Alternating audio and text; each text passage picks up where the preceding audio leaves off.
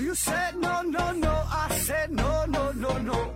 You say take me home. I said no, Perignon. You said no, no, no. I said no, no, no, no. No, no, no, no.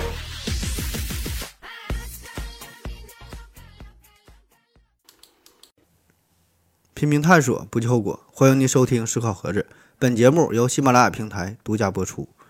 这真不是我故意想要碰瓷儿哈，也不是想要蹭热点。今天呢，又是一期特约节目。呃，那你看这个题目，就是我又收人家钱了，要替人家说好话了。但是今天的赞助商呢，稍微有点特殊啊，是科学声音的汪杰老师。没想到吧，还坐拥千万粉丝的汪老师也来找我来打广告了哈。逐渐咱们这个节目是越来越火。但是这个事儿吧，稍微有点微妙啊，因为很多老听友也都知道，在这个喜马拉雅平台上呢，做科普比较火的、坚持时间比较长的、影响力比较大的，其实呢就那么几个人儿，对吧？那其中呢，回到二零四九的刘院长和科学声音的汪老师，这两个人的关系呢，就比较暧昧，比较微妙，有点说不清道不明的意思。那今年春节的时候，我还特意做了一期专题节目，呃，就聊了聊他们之间的爱恨情仇，也是顺便分析了一下目前的这个知识付费的情况哈，也是展望了中国科普工作不太明朗的未来。然后有很多听友留言嘛，啊，说了很多发自肺腑的金玉良言，呃，给我给老刘也是提了不少的建议与意见啊。毕竟呢，我和刘院长这没有王老师。混得那么好，对吧？赚了那么多钱，嗯，然后也有一些听友呢说，就我说我借着这期节目，我在说我在冷嘲热讽王老师啊，嗯，说我和刘司机咱俩是狼狈为奸、沆瀣一气、臭味相投、同流合污。这同流合污，我觉得说的还是比较合适的哈。同流合污，你看把咱俩名儿还都放里边了。那其实这事儿啊，并不像你们想象的那样。也没有你们想的那么复杂啊，我们的关系其实是很融洽的啊。之前你看我参加了科学声音的线下活动，对吧？老刘也去过啊，我们都给他捧场嘛，也是给自己积攒一点人气。然后平时呢，我和刘老师和汪老师呢也有很多商业的性合作，呃，有很多商业性的合作。你看这回这个汪老师又搞了一个关于知识写作的直播活动。啊，就来找我呢，帮他宣传一下。我觉得这都是好事，对吧？就大伙儿嘛，抱团取暖，是吧？做科普的就这么几个人儿，而且呢，他这次直播活动，他最主要的他是免费的啊，反正也不要钱，对吧？咱就听着玩儿，觉得有用就听，没有用呢，马上就关掉啊，无所谓啊。这玩意儿我感觉就像听郭德纲相声一样，他有免费的，也有收费的，对吧？那咱不想花钱。那咱就挑免费的听，大可不必因为他收钱了就把这个人完全给否定了啊！说他变了，说他不纯洁了啊，说他不再是他。然后呢，他有免费节目也不听了啊！其实内心呢还还还挺想听。那你这个就是自己跟自己较劲，自己跟自己过不去了啊，犯不上，对吧？嗯，这个听节目也好，听这个什么什么科普啊、娱乐也好。都是一个玩儿嘛，对吧？不要夹杂太多太多的个人情感在里边，自己开心就好啊。当然，如果你根本不喜欢他的节目啊，不管是收费的还是免费的，你就是不喜欢，你们倒找我钱我也不听，哎，那咱另说。嗯，特别是在这个网络时代，可选择的资源太多太多啊，所以呢，不要把有限的时间、有限的精力浪费在那些无聊的人、无聊的事儿上。而且，我个人比较认同的一个观点就是。呃，一个人哈，这这个人和他的作品呢是可以分离的，而且呢应该是分离来看待的。嗯，不要在你欣赏他作品的时候呢，过多的夹杂对于这个作者本人的情感啊，不管是好的情感还是坏的情感啊，应该孤立来看。欣赏作品就是作品，甚至可以说根本不必在意这个作者是谁。啊，上来说了这么多哈。嗯，咱说说这个王老师的这次直播活动啊，呃，是今天早上这个王老师给我发了条微信啊，说让我帮他打个广告。呃，起初呢是说让我帮他植入一个软广，我说软广，软广我也这不太软呐，你让我来硬的还行，我一般都是硬广哈，我一般都是先上个硬广。然后我说你你想打广告，我给你做一期专题节目吧，这个这个给点钱啊，哎给咱整整专门整一期，对吧？这个效果多好啊！王老师就欣然同意了，对吧？不就是钱嘛，对吧？做一期节目给点钱那算啥呀？咱做段视频都得两辆特斯拉的，然后就往下唠呗。我说那你想做啥主题呀？他说是关于知识写作的内容。我说咋的？这是又让又要整这个科普训练营了？这一期九千八那个？我说你这玩意儿可挺贵呀，这个这个我可不太不太不太好接受哈。这个他说这回不是的，这个免费的啊，这回我是免费做知识写作啊。我心说这你还能有免费的？这里边不一定葫芦里卖啥药呢。啊，当然我心里这么想啊，嘴上不能说。我我说的，我回复的还是非非常尊敬的。我说，王老师哈，您有事儿呢，但说无妨。哎，具体哪方面的内容咱好商量啊。然后他就给我发了一个链接，呃，因为因为我平时说实话我也不咋听他节目哈，他特别之前讲那个什么左行右立还左立右行的怎么坐电梯那事儿，哎呀，听的我这个腻歪呀，我我也没有他这个四个信仰，我就不听了，就给取关了。但这回。不就为了接广告赚钱嘛？他把那个链接发过来，我就点开听了，然后又关注上了。这题目就是说这个什么一个字儿一块钱，这个文章是怎么写出来的啊？掌握知识写作的三要素啊，说你你也行。我估计很多朋友呃也都听了这期节目吧，应该呃就是想教大家伙怎么去写作哈，怎么写这个知识性的文章。然后我就和王老师谈呗，我说你这个节目，我给你做一期宣传，你大概多长时间呢？对吧？我你文案写多少个字儿啊？然后最主要给多少钱呢？对吧？最后这个谈判是非常的圆满啊，谈拢了，最后是一个字儿一块钱啊。所以呢，你你你听咱们这期节目哈，你听我每说每说的一句话，我说的每一个字儿，王老师就得给我一块钱，哪怕是我。这字儿说错了啊，说磕巴了啊，那就得加再再加一块钱啊。所以呢，上来我说这个五六分钟了吧，七八分钟了，我估计差不多得有说了一千多块钱的废话啊。所以啊，今天你们各位他不是在听节目，你们这是在帮我赚钱呢啊！希望大家都能坚持到最后一秒钟啊，这就相当于给我打赏了。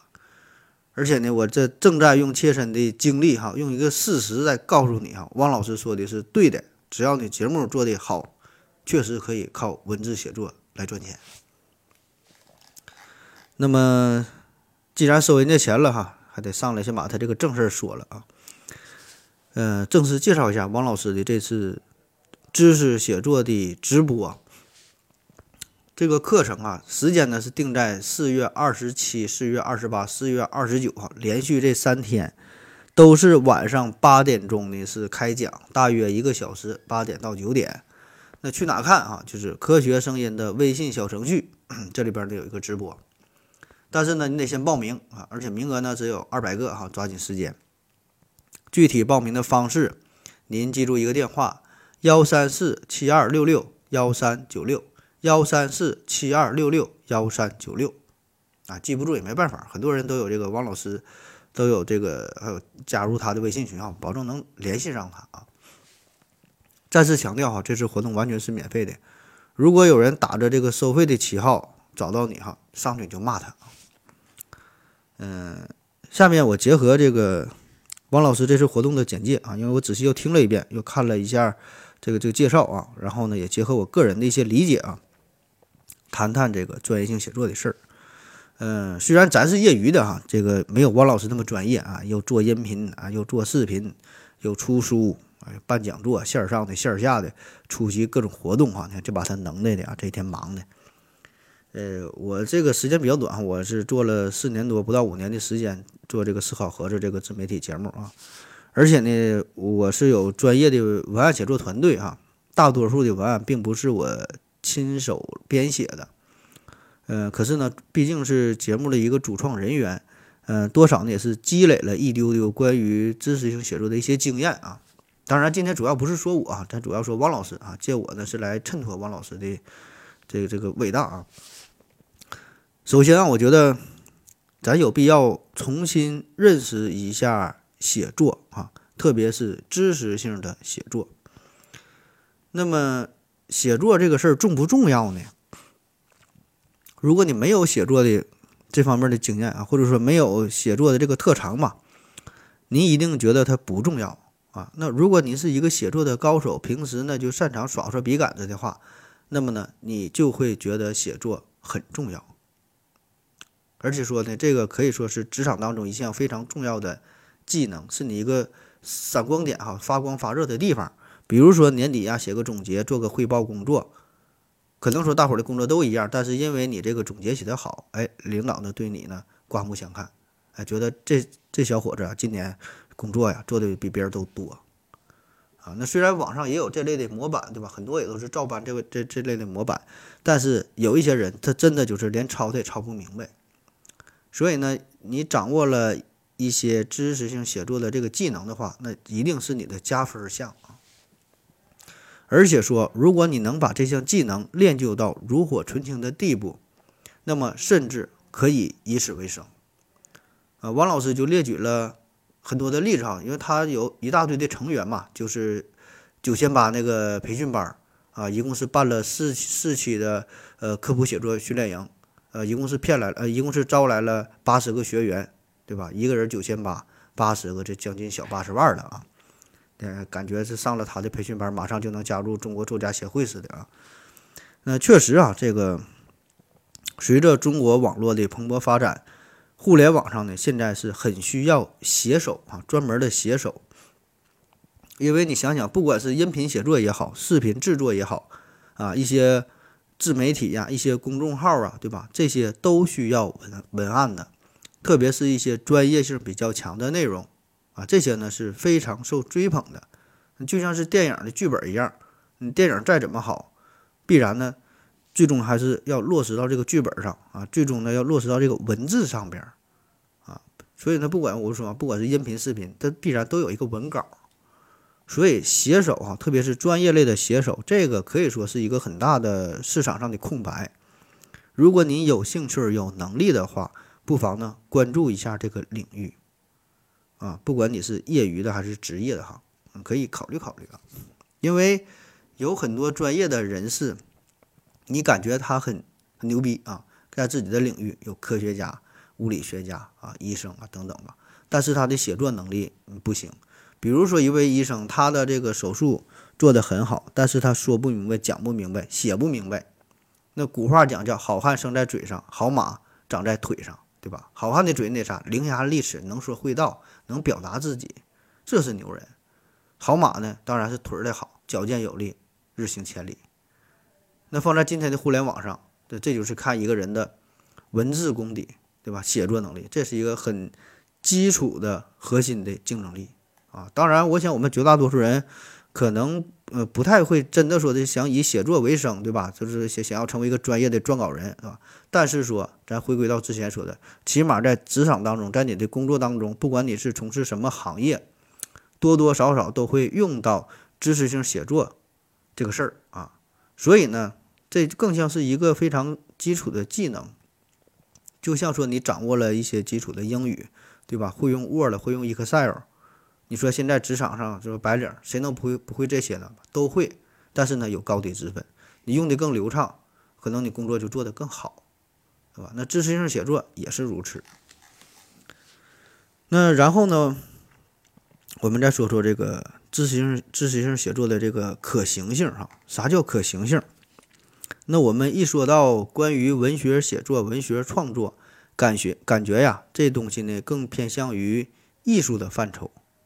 啊，就是高度依赖于个人的天赋，啊，你想学可能不太容易学得会，顶多呢你也只是一个三流的画家，三三流的作家，对吧？就像你学习绘画，你没有这个天赋，你能学会吗？也能学会。你想出名啊，那不太可能。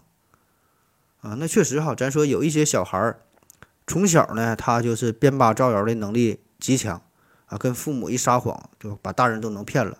然后呢，他作文写的也很好啊。但是有一些人呢，写字儿就像是便秘一样啊，费了半天劲，连个屁可能都没有啊。那很多大文学家、小说家从小呢也是表现出了非常惊人的文字天赋啊，这个确实有。但是我们这里说的知识性写作与这个纯文学创作哈，这个呢就是两个事儿啊。那文学的创作，不管是小说呀、诗歌啊，哎，这些确实是需要一定的先天性的优势，对吧？有一些人对文字他就有特别的敏感的这这种能力啊，其实。我就是这样人啊，我就平时没太表现出来啊，你们也没太注意。我有一个很强的超能力，就是我能记住一万多首歌的歌词，而且呢，总能把这些歌词恰如其分的用在非常合适的地方，不管是写作还是平时聊天当中啊，这样呢就会收获到意想不到的效果啊。有时候是很幽默，有时候可以表现出智慧，有时候呢可以打破尴尬的局面。这个其实也是对文字的一种驾驭的能力嘛。但是我们今天说这个知识型写作哈，嗯，这个与天赋呢关系不太大，而更倾向于后天的习得啊，就是你学是可以学得会的啊，因为这里边它是有套路的。王老师管这个叫范式哈，我说叫套路，它是一个事儿，就是你可以去复制，可以去模仿，可以去掌握啊，我们普通人也可以学得会啊。咱举一个最简单、最常见的例子，就是会议的发言稿。啊，比如说，今天我们在这里召开了某某会议，主要的任务是认真学习，贯彻某某精神，全面动员部署开展某某工作。刚才小刘同志、小王同志的讲话讲的都很好，非常深刻，希望大家深刻领会啊，认真落实，全面推动某某工作深入开展，努力开创某某工作的新局面。下面围绕某某工作，我再简单说几点啊。第一，提高认识，充分领会工作的重要性；第二，加强落实，确保各项工作落实到位。第三，完善制度，建立健全长效发展机制。第四，加强宣传，营造浓厚的工作氛围。所以你看这段话听起来感觉挺耳熟，对吧？它就是一个模板嘛，你也可以学得会。那么这套话，不管是你村里召开妇女大会，还是放在联合国气候会议上，都可以照搬照用，稍加修改，就是一个成型的一个文稿啊。当然，这个汪老师要讲的这个知识写作这个事儿。绝不是说记住这么几个简单的模板啊就 OK 的，对吧？那否则这科普这个事儿那也太好干了。那么我只是想说明啊，举这个例子就是让大伙儿体会到这里边是有套路可以学的，对吧？比如说你说科普节目这方面，人物传记怎么写啊？科学实验怎么写？动物怎么写？植物怎么写？这里边都有一个。很成熟的模型，有一个相对固定的模式啊，你可以去学的，一学就能会的。这东西掌握之后，你再去写这方面的内容，第一是省时省力，甚至说可以批量生产，按这个模式来就可以了。第二，这么去做的话，你不会犯太大的错误。当然可能会有点老套哈，但是这个这个模式确实是很安全、很管用、很符合大伙儿的阅读习惯，大家很。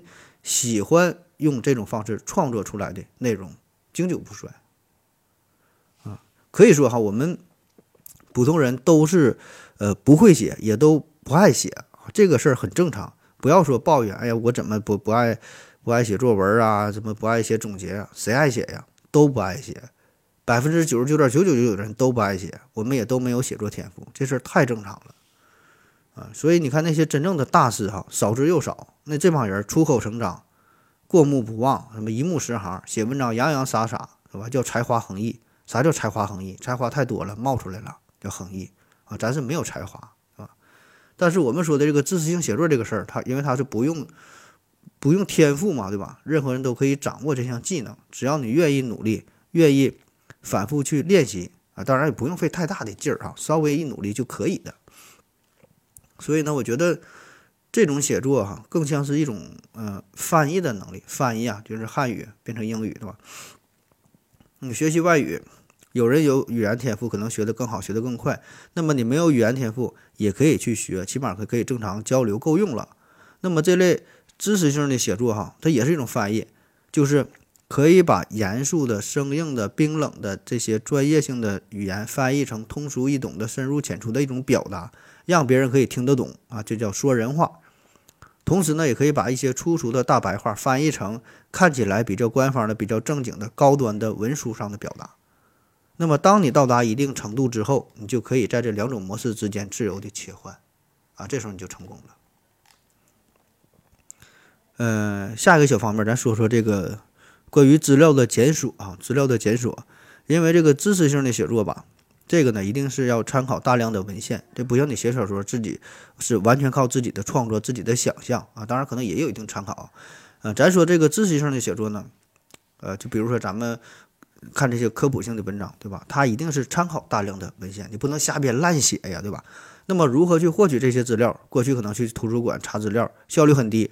而且你查到的东西可能早就过时了，那现在就方便多了，那可以依托于网络啊。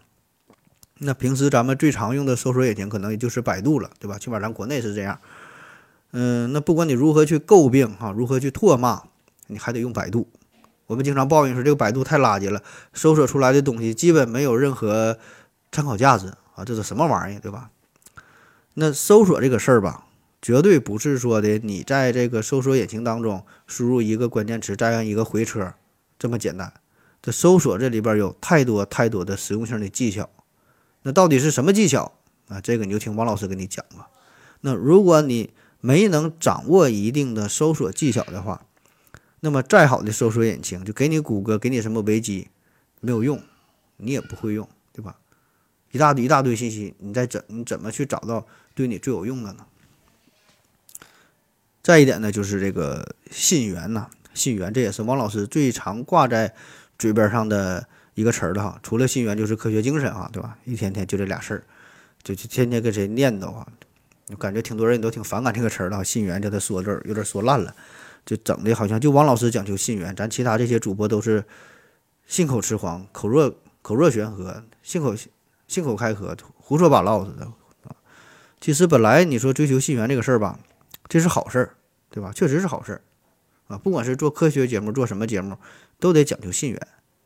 但是呢，你也不至于逢人就讲，遇人就说，三句话不离信源。我感觉这就像一个处女哈，你你也你也不用看着谁干，就跟谁说我是处女啊，我我非常的贞洁，你不要随便摸我的大腿，对吧？事儿确实是这个事儿，你也不用天天说哈，也没人没有那么多人想摸你大腿，对吧？你你总这么说，反倒让别人感觉怪怪的哈。对，一不留一不留神。把心里话给说出来了。呃，对于这个知识写作这个事儿啊，咱说这个信源，呃，真实性啊，可靠性，这些呢，一定是它的根本，是它的核心。就是你可以表达的不那么优雅，不那么优美，但是一定要尽最大可能确保信息的真实可靠。特别是涉及到一些具体的数据数值啊，这个更要格外的小心谨慎。啊，你得多找几篇参考文献对比一下，看看还包括有一些这个单位可能不太一样，对吧？你换算一下，比较一下啊，这个是特别值得注意的地方。那我们总说文无第一，武无第二，呃，确实哈，这个写文章这事儿，它有很多参考的维度、对比的角度、评判的规则啊，这一定是不一样的，没有一个统一的标准，说这个哪个文章就是天下第一好啊，不可能。但是呢。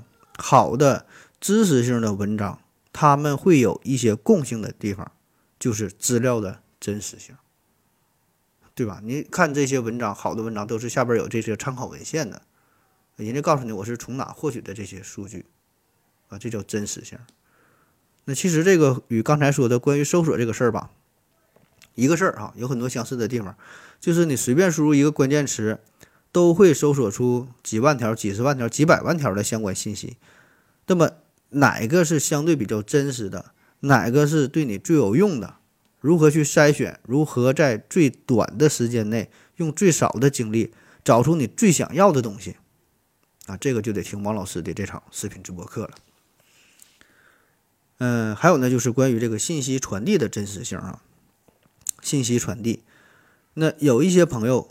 肚子里呢可能会有很多的想法，但是呢这些想法啊糅合在一起了，它没法进行一个有逻辑性的输出。那么这样你说出来的东西、写出来的东西，大伙儿呢也听不懂、看不懂啊。特别是向上级汇报工作的时候，本来你这一年呐干了不少活，做了不少的贡献，给公司带来挺大的收益，但是你的这个年终的总结却丝毫看不出来你这一年的贡献，好像你这一年忙忙碌碌的，只是在努力做这份儿 PPT，还没还没做好。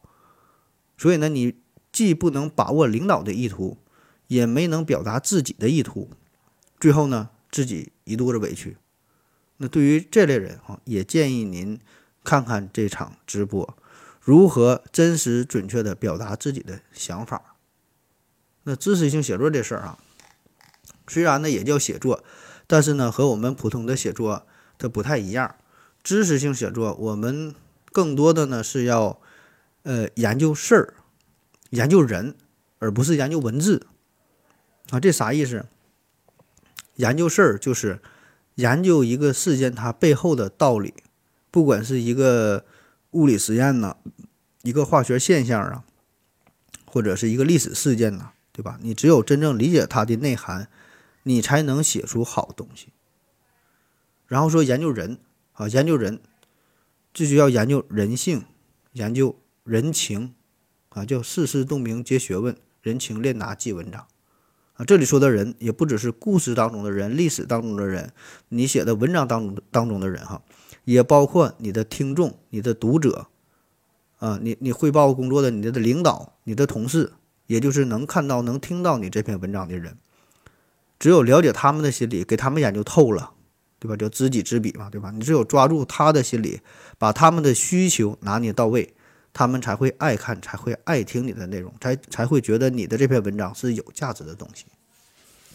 那为啥说不去着重研究文字哈？那通常我们嗯一说感觉写文章是是要非常注重文字的，要要求要要练字嘛，对吧？就反复琢磨。贾岛有一句有一句这个这个诗吧，就到底是推呀还是还是敲啊？然后声敲月下门声推，就推敲这个事儿，研究半天。啊，当然这个是好事哈，但是咱说嘛，咱今天写的说的这叫知识性写作，那对这方面的要要求就相对差一些。有些词儿呢，不是重要的地方，可能用的就是稍微可以随意一些啊。同时呢，我们我们也不追求什么什么华丽辞藻的堆砌哈，说说的那些看起来很美的话，但是呢，从知识性写写作的角度来说，意义呢并不大，甚至这些可以是完全删删除的哈。啊，当然，在文章合适的位置，比如说开篇或者是结尾，或者是某个地方的总结，可以呢借用这类华丽的词语进行一个小升华，对吧？可以整上一段，比如说老刘就经常这样干，对吧？人那个作文这个结尾写的话，确实牛逼哈，确实听起来也很过瘾，各种大骈句儿哈，还有押韵的啊。但是说这个东西不能喧宾夺主，它只能起到一个锦上添花的作用，这一定不是知识性写作的重点。所以呢，当你把事儿研究明白了，把人研究明白了，哪怕是没有什么华丽的用词，都是通俗的大白话，大伙儿呢也爱听，因为你把这个事儿、把这个道理讲清楚了啊，甚至说大伙儿就喜欢这类的内容。就比如说咱们思考盒子的节目。最后呢，我们再总结一下他这个三天的直播的这个日程表哈，给大伙儿介绍介绍，嗯，做到心中有数哈，看看。呃，哪方面是你最需要的啊？这三天，第一天呢，这个关键词呢是叫规范啊，规范就是告诉大家，在正式开始写作之前，你需要学习哪些基础的知识，做好哪些知识的储备啊。比如说，你得有科学的思维，要理解什么叫做信源，要学会一些基础的搜索。那么，只有掌握了这些基本条件，你才能成为一个优秀的知识创作者。第二天的关键词呢叫套路啊，套路。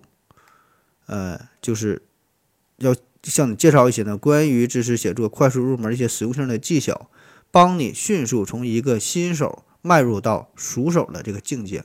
那掌握了这些内容，你就能够成为一个基本合格的知识写作者。那你的文章呢，至少可以在自媒体上发表，也可以获得最基础的一些稿费啊。那么这个呢，是特别适合那些正打算写点文章练练手的人。具体的内容呢，比如有这个写作范式的巨大力量、知识小品、知识小品文的范式，呃，说服式辩论文的范式，哈，等等等等，很多写作的范式啊，就是很多套路啊。第三天呢，就叫进阶哈，进阶。